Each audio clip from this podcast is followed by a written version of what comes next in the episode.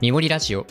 このポッドキャストは自然界から一つのテーマをピックアップして、その面白さを深掘るトーク番組です。パーソナリティを務めます、みもりのアンディです。はい、三森の野田和樹です。えー今回より新シリーズでございます。はい、新シリーズですね。鳥ということで、そうだね、鳥について初めて扱います。その中でも、はい、今回は、えっとうんカラスについていやー話していこうかなと思いますね。はい。ちょっとメインストリームなのか、ちょっとカウンターなのか、よくわからないニッチチョイスをしてくださいました。今回カラスっていうことで。うんでもカラスは多分鳥の中でもうん一番身近な鳥なんじゃないかなと思うんだけそどね、もうハトスズメカラスのどれかかなっていう感じだったんだけどうんうんうんあとこのリサーチの中で、うん他の鳥ももちろん一緒に調べてったんだけど、はいはいはいあのすごく三森ラジオとしてカラスふさわしいテーマだなと思ったのが、うんうんあのカラスって都市という森にいるんだよね。そこがやっぱ面白さだよねそうそうそううんで三森ほらあの都市も生物にとっては新しい森であるっていう、そうだね一応スタンスの中で喋ってるところがあるから、人の空間都市と森を分けて考えるんじゃなくて都市も一つの自然環境なんじゃないのっていうスタンスを僕らは持ってそるうでまさにそれを見せてくれるのがもうカラスなんだよね、うううそうだよねそうだよねで確ほからにカラスっていうとさあの、うんゴミ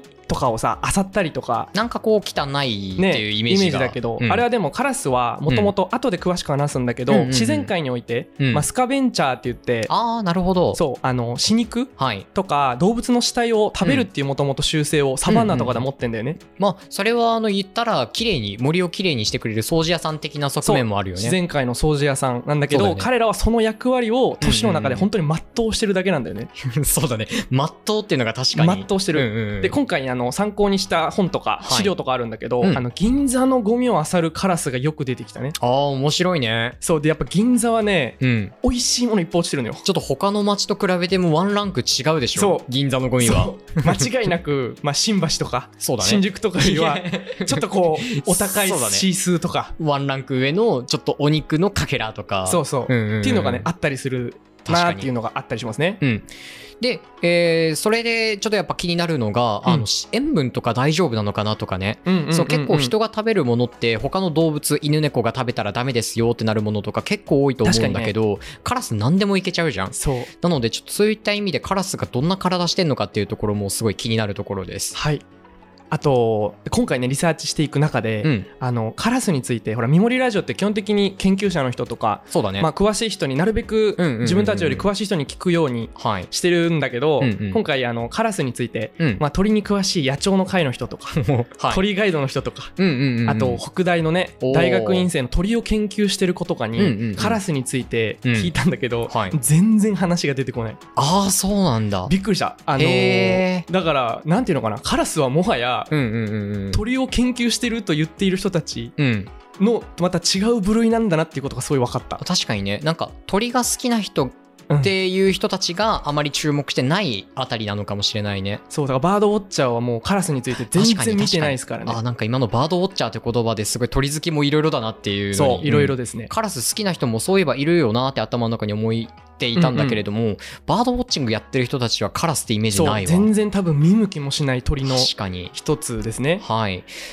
えっとまず、うんまあカラスってそもそもなんだっけっていうのをまあリスナーの方イメージしてほしいんだけど、はいもうカラスはあのカーカーと鳴く。そうだね、ままあ黒い鳥ってことはみんな知ってると思うんだけど、あ、よくみんなで群れていてでゴミはこう漁っていたりとうんかするよね、とかでも意外と多分分かんないこといっぱいあるんだようんうね、んうんあうのん夕方になると電柱に止まってたりとかさ確かに確かにとかなんでそもそもさ他の鳥に比べて黒すぎないうんいや本当に本当にカラス以外あそこまで黒い鳥はあんまりいないよねねそうだよねあとなんかあの空に大量のカラスが群れになって飛んでるとかね飛んでたりとかねうん結構あ不とあ思議なのリサーチの途中でさ、うんあの結構いろんな人から「カラスって頭がいいんですか?」っていう、ああーイメージありますまよ、あ、知性の部分でね、うんとかあの多分本当いろんなカラスがいるんだけど、はい例えば公園の蛇口をひねって水を飲むカラスとか、うんうんうん見たことありますとかあの車が通った時に、うんあのくるみをあ落ーとして割るカラスとかそれはねここ北海道でもよくあるよねそううんでこのカラスの研究はね実際あの鳥類学者だだけけではなくうんて、うんうんあの心理学者とか脳神経の学者もチームに入ってやるぐらいやっぱカラスの知性っていうそう側面が性っていう側面もすご、く面白くて、うんうんうんはいはい、で今回のねカラス戦を聞いてもらうとうん本当に散歩すると必ずと言っていいほど、はいカラスって多分合うと思うんだよねうんうんうんそうだねだこられからねそう、これれからなのですごいまた見え方が確かにガラッと変わると思いますはい。あと今回はあの鳥を初めて扱うということで、うんうんうんカラスを起点にしつつも、はいなんか鳥全般についてうん。話していけたらいいかなと思いますなるほどね。鳥の基本的な情報についてもいろいろ出てくるっていうことで。はいじゃはあい始めていこうと思うんだけど、うん。まずカラスを含めはい。鳥ってうん。空を飛ぶんですよねそれがすごいところだよね。これ僕も調べながらよくどんどん分かんなくなるんだうんようね、んうんうん。空飛ぶって何みたいな、はい。確かに。これすげえ不思議じゃないですかまうんず、うんうん、滑空とかともまた違うもんね、うん地面にいる状態からそこより高いところに飛んでいくっていうことができるのは本当鳥だけなんじゃない、そう鳥だけですね、うんうん、だ現状空を飛ぶことができるのは、はいまあ、人間と鳥とうん、昆虫のこう3つぐらいですねなるほどねあまあ例外としてまあコウモリとかいろいろちょっとずついるはするけれども、ざっ大くり体この3つそうだよねで人類が初めて空を飛んだのは120年前の、ライト兄弟そうライト兄弟ですね、うんうんうでん鳥はいつからまあ空を飛んでいたかはい、うんはいっていうとうん1億5000年前ですね、 1億5000 5000万年ですね前あそれぐらいから鳥はもういたんだそうこの頃にはもう鳥がいたいたいてましたねがっつり恐竜時代だよね、うんうんそのぐらいの時代なんかその恐竜の子孫のが鳥になってったみたいな話もあったりはするんだけれども一応恐竜の時代にも鳥は一応生きていた、うん鳥はいたみたいですねへえで、えっと、この鳥っていうのははい基本的に空を飛ぶことを前提として体が設計されてるのね、そうだよねなので、うんもう本当に僕たちとは違うはい、体の工夫がたくさんあるんだけど、うんうんうん、もうこの一つうんだけをすごい大事にしてるなっていうのが一個だけあって、はい鳥が飛ぶためのうん生存戦略ですねそうだねもう極限まで体を軽くするっていうのがいやーそこですよねこれがねもう工夫がとにかく徹底されていて例えばすごい有名なところでいくとうん骨だよねそう骨うん、アンディ君言ってくれたように骨も、うんうんうんあの哺乳類の骨とかって中身がぎっしり詰まってるんだけど、頑丈な風にねそうでん鳥って中のあの骨がスカスカなんですようんうね、んうんうんうんあのケンタッキーフライドチキンとかはい骨ポキって本当に折れるんだよね確かにつまんでポキッと折ることができるよねそううんでえっとじ実際の重さはいなんだけど人間だと体重が 70kg うんの人であれあれば大体骨は 12.6kg あ結構やっぱ量は多いんで割合が高いんだねそううんでこの場合体重に占める骨の重さは大体人間だと18%ぐらいはいはいはいはいはいなんだけど鳥は体重に占める骨の割合が5%ですねああそんな少ないんだ大体うんでまあ中がやっぱスカスカなのでねもう人で言ったら骨粗鬆症み骨粗鬆全員症みた全い員な骨粗鬆症そうだよねそう鳥だはよねスカスカで危ないって言われるような一応でもその強度も心配になるんだけど、この確かに空洞の中に、うんあの細い骨の柱がねなんか十字型になるほどそう交差して一応補強はしてるんだよねへえあじゃあただスカスカっていうわけじゃないんだね、うんでもなるくべく軽くするっていう戦略を取取ったりしますねそうだよねそうだよねだからあのこの本当に軽くするっていうことは、うんこれ一緒に調べてて僕あの戦闘機とかも一緒にけあのべしリサーチしてたのあねーうんうんうんうんであの日本軍のゼロ戦もはい本当に軽いんだってめっちゃ軽いって聞いたことあるよそう、でこれれがもう第二次世界大戦中、うんもうエネルギーロスを極限まで抑えた飛行機で、で早かったんだよねだそかうらこそ早い、うんうんでねこの軽くて遠くまで飛ぶという工夫だけで、うんもうすごいアメリカ軍とかやっぱすごい恐そうだ怖をよね与えたんだよねうんうんうんでこの時のアメリカの戦闘機の3倍以上の飛行,、飛行距離があったらしいゼロ戦はそんなに飛ぶんだそうへえだからもう軽くするっていうのが、うんうんもう人間が空を飛ぶ上でうも、んうん鳥が空を飛ぶ上でも、うん、すごい大事にしてることなんだよね確かにただまあゼロ戦もその後なんかちょっとまあ航続距離が伸びたりしたようなアメリカの飛行機と戦うぞってだんだんなってきた時にだんだん防御力が弱いからそう劣勢になっていったっていう話があるよね鳥もやっぱり壁とかガラスにぶつかっちゃってあバードストライクですねそうそれあるでね死んじゃうってこともあるからうんうんやっぱり軽さのために骨強度を犠牲にしてまあそれで起こることっていうのはいろいろまだまだあるんだろうなとは思いますそうであの軽くするために犠牲にしてることがもう一個、うん何個かあるんだけど何個か紹介しておくと、うんうんうんうんあのおしっこ垂れ流しがち戦略っていうのがあって何ですかそれはあの鳥は尿を溜めるうん膀胱がないんですよ、あそうなんだなんで体を少しでも軽くするためにい確かにそっっかぱそっいかうんちしないといけないのねうんちやおしっこを溜めてたら重くなるからそうそうそうそうだからあの、なるほよどねくカラスが止まった電線の下とかさ、うんでよくほらカラスにうんうんうん糞を落とされたみたいな、はい、あれは別にカラス落としたくて落としてるんじゃないんだよね、うん、落とさざるを得ないんだねそうちょっとでも体を軽くするためにうんうんうんそっか溜め込むのができないんだそうでねカラスに限ったことじゃなくて鳥全般なんだけど、はい、一応この雑食性でうんタンパク質も摂取するので、うんうんうん代謝物であるこうゆちょっと有害なアンモニアはいが出るんだけどこれうんを哺乳類は、あの無害な尿素うんうんうんに変えてそれを水に溶かして、てはい。外に出すっていうことをやってるんだけどまあおしっことして。おしっことしてはいうん。だと鳥だと、えっと、水分を必要としないうん。尿酸という結晶体はいはいはい。にして、うんだからギリギリ固まらないぐらいのうん水分でしてるのが鳥のうんことおしっこですね。へえ、あ、そうなんだ。だからまあ、液体なのか固体なのかよくわかんそうない。微妙な硬さじゃないあうれ。んうんうんうん、びちゃってした感じの、あれになるんだね。そう鳥へえ。が本当に軽くするために取った戦略の2つ目がこはのいおしっこうんうん垂れ流し戦略ですね。なるほど。で他にも、えっと、腸が短いですね鳥は。ああ、そうなんだ。そうで人間とかの腸は、まうあ、ん平均なんだけど、身長の大体4倍から5倍ぐらい腸が長さがあってはい。で犬だとこれも5倍ぐらいですね、うんうんうんうんうん。で草食動物だと長いでし20ょ倍ぐらいうん、そうだよね。そうあるんだけど、えっとまあ、カラスに限って言うと、はい。体長の2.5倍から3倍ああ、確かに短いね。そう結他構の動物短いんとだよ比べねて。うん。だからやっぱ野生の中で自由に飛ぶ鳥うんうんうん。ちなみに鶏は5倍とかですね腸あ、そうなんだ。地面で歩いている。歩いてる鳥はうんうんうんへーだからこう腸が短い方がうんうん本当に空飛ぶためにはいいと、確かにね。はい、であのもう一個衝撃的なとこも軽くしてるんだけど、はいはい。あの金玉も軽くしてますどういうことですか鳥ってよくよく考えてほしいんだけどうん。金玉ないじゃないま、イメージ全然ないね。ないでしょけど、必要ではあるよなとは思う。ね一方生殖しないといけないからねそう。そうあの金玉編でやったんだけど、うんあのなぜ人類が外に金玉をつけているかはいはいはいはい。これ謎やりだっまして言ってたじゃない、ねそうあの鳥は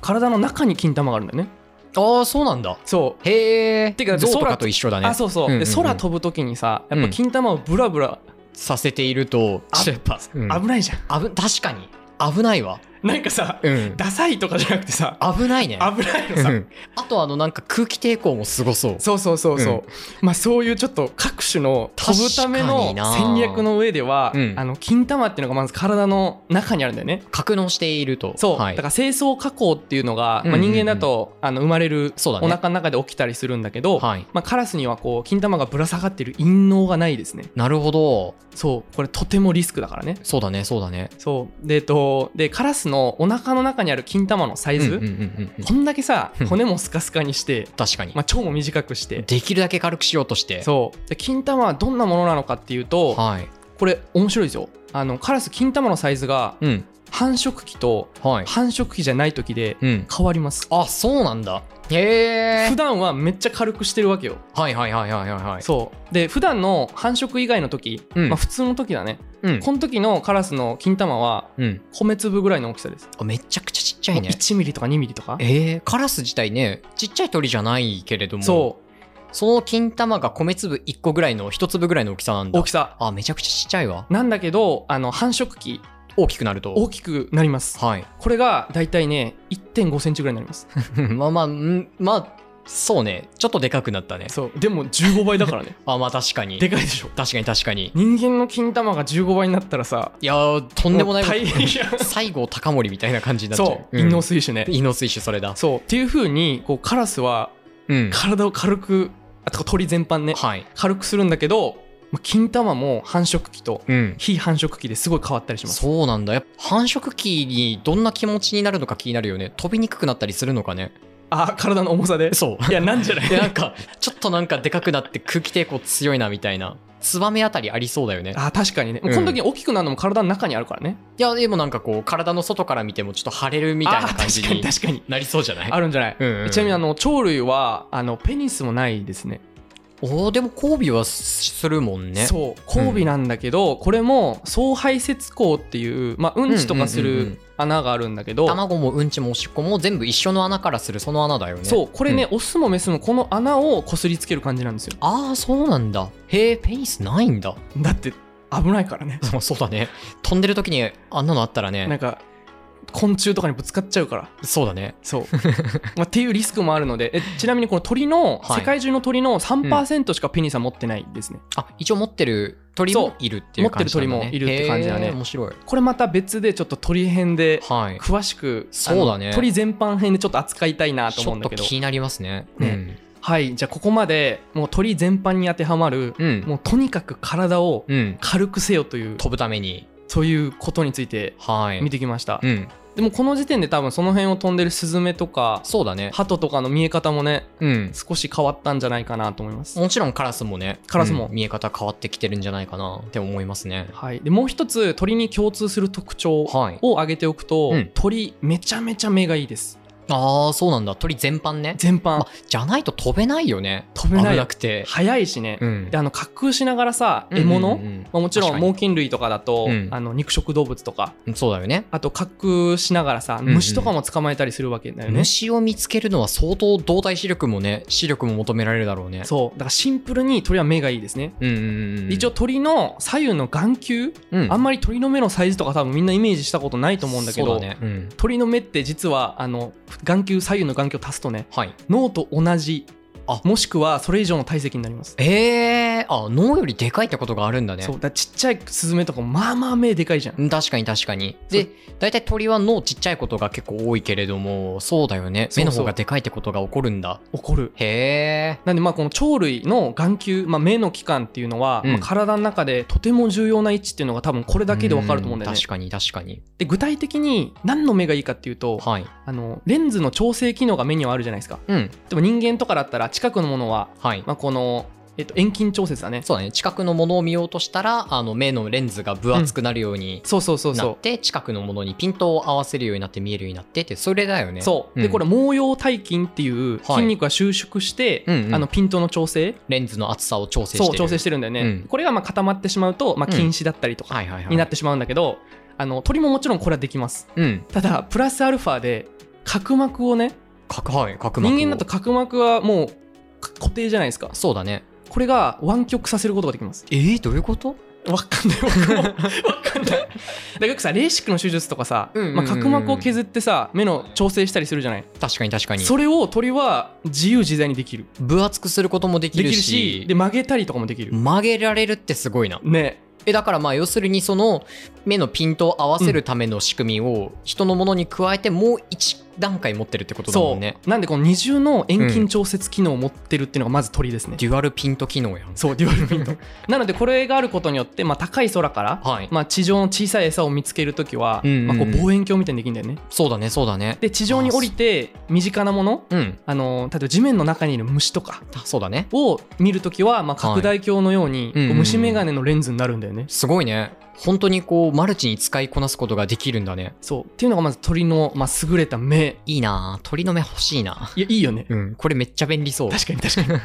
あとねあの鳥は、えっとこの目がいいっていうはいこともそうなんだけど色うん色覚もすごい優れてますね。なるほど紫外線も見えてます。あーすごいねそうあの人間だと三原色はい赤とか緑とか青とかうんうんうんうんこの大体これがデフォルトでそうだね見えるんだけどい鳥はさらに紫外線領域のもものも見えるので大体4色型うん赤緑青まで人間と一緒なんだけうんど、うんうんまあ、紫外線まで感知することができでができると。まあ、ということは例えばあの黄色い花を見た時にも見え方がだいぶそう人とは違だいうう、ん、黄色い花もね虫が見たら紫外線が見えるから、まあ、それで色がまた別の色になってたりとうんうかんするって話だったと思うけれども、鳥鳥ももそういうふうにこう紫外線を感知して見見ることができるるんだよね。いやーすごい視界なんだろうね実際にねあのカラスの目の良さうん、この色覚だね色をどういうふうに認知しているのかっていう実験をした記録があるので、はいまあ、ちょっと紹介しておくと、うんこれはねあの食品サンプルを使ってはいはいはい、はい、実験をしてますね、うんでもカラスが食品サンプルを見分けることができるのかっていう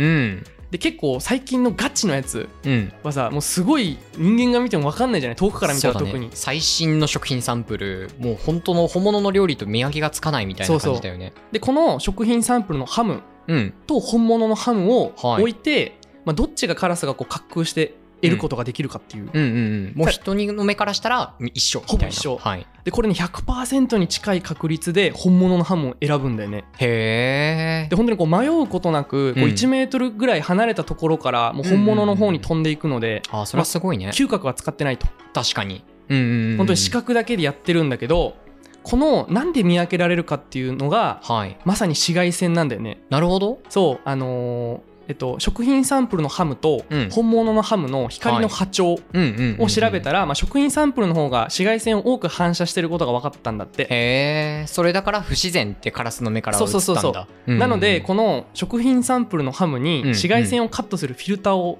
おはい。貼ったらもう辛さ本物を選ぶことができなくなったんだよね、へえ、あ、もう本当にそれだけ違うんだそうね、見え紫方外が。線っていうのがめっちゃ大事らしいだからこれ僕らさ聞いてなるほどと思うけど、うんうんでも共感はできないんだよね共感できないね。。そううん。なのでまあ鳥っていうのはこういう紫外線も見えることができるって不い思議だなどんな見え方してるんだろうね。うねうん。なんであのよくさあのカラスのはい。あのゴミ袋うん。カラスの被害を防ぐためのゴミ袋ちょっと売ってたりするんだけどあ、そんなのもあるんだ。そう知らなかった。でこれはこのあのカラスが紫外線を使ってはいものを認知するうんうんうんうんっていうこと、を逆手に取ってるんだけどはい。紫外線を透過させないゴミ袋へえ。なんか普通のゴミ袋に、まあ、紫外線を遮断する物質を混ぜるらしいんだよねなるほど。そしたらカラスはあのゴミゴミが見えなくなってうんうんうんうんん。そうゴミを荒らしに来ないっていうへえ、そんな効果があるんだ。。そううなんだけどね面白この紫外線を吸収する物質いはい。を入れたゴミ袋がうん。色がなんか黄色なんだってうん、なるほど。その結果的に黄色になるんだって、はいはいはいはいはい。そうなんだけどこの一般の人はその理屈がわからないから、うんうんうん。あの黄色のゴミ袋をあをカラスはの避けるんでそうはないかと避けるんではないかっていうので、すげえ黄色のゴミ袋が出回ったらしくてうん 偽物的な感じでパチモミがねそうそうそう大量に出回っちゃったんだねでこれであのカラスのそのことを発見したはいはいはい研究者の人とその新しい黄色の紫外線を通さないゴミ袋はいを作った研究者の人は、うんなんか普通の黄色いゴミゴミ袋もうんうんなんか市場に出回り始めて、うんまあ本物と本物かどうか分かんないから、うんうんすごく困っていますみたいなはいはいはい文章があったりしたね。へえ全然知らなかった、ねその紫外線対、まあ、紫外線をカットするゴミ袋の存在も知らなかった しまあ偽物みたいなものがただ黄色いだけのゴミ袋が出回っていてそれを憂いてる研究者の人たちがいるってことも知らなかったちょっとだから近いようで遠い世界だよね。そうだゴミね袋とか使ってるじゃん僕ら。日常生活なんだけどね本来、うんうんうんうんうん全然知らなかったですはい、っうんていうのがまずカラスの、えっとだから鳥全般にし鳥全般のこう体が軽くしているとか、あと優れた目を持っているとかはい、そういうのを見てきましたね。飛ぶためにいかに努力を重ねて今のフォルムに至ってるのかっていうところだねそう、うんライト兄弟の努力も素晴らしいもちろん鳥の努 力もそうだね何億年と努力してきてるからね。うんうんうんうん確はかい、っにていうので第1回話してきました。はい、次回第2回は第2回はね、うんえっと、世界中でカラスがまず何種類いるのかとか、うん気になるねね、とかもうあの、まあ、ミモリラジオで扱ってる生物ん分類が混乱してるんだけど、はいこう漏れなくカラスもやっぱ混乱したりとかあカラスも混乱しちゃってるんだめちゃめちゃ混乱してますへーね鳥全般。へえなので次はそういうちょっと分類とはいまた混乱の歴史うんうんうんをちょっと話していこうかなと思います。はい新シリーズ恒例の回になってきました、ね混乱回次回に続きます、はいありがとうございます、ありがとうございます